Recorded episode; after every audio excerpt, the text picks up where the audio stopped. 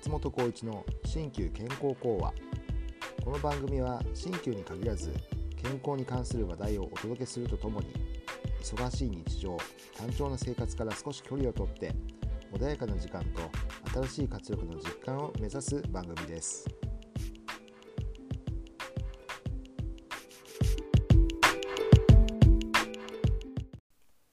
こんにちは。鍼灸師の松本浩一です。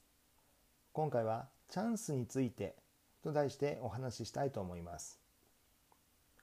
年の瀬も近くなると来年も良い年になるようにと期待に胸が膨らむものであればそれもまた良い年を過ごせたからかもしれません。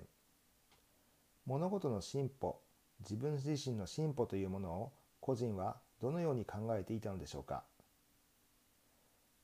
昔の戦いに関する書物を兵法書と言いますがその中に陸闘というものがあります。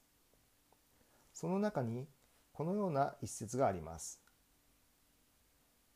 時というのは必ず木がある。これは飛行機の木という感じです。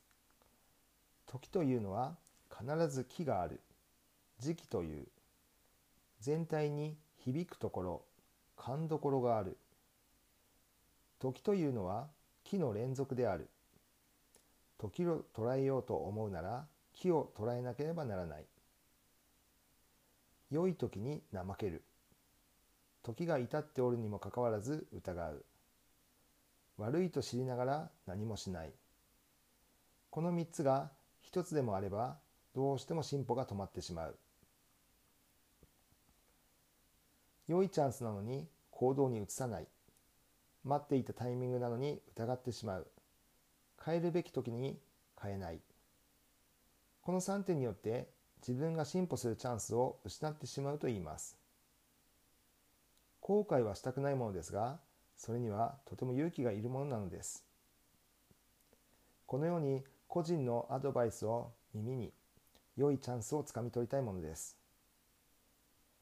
今回はチャンスについてと題してお話ししました。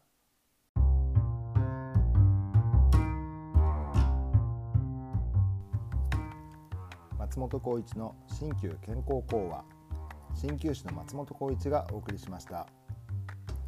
松本浩一 .com では鍼灸や生き方稼ぎ方学び方など東洋思想をベースにさまざまなトピックをご紹介しています。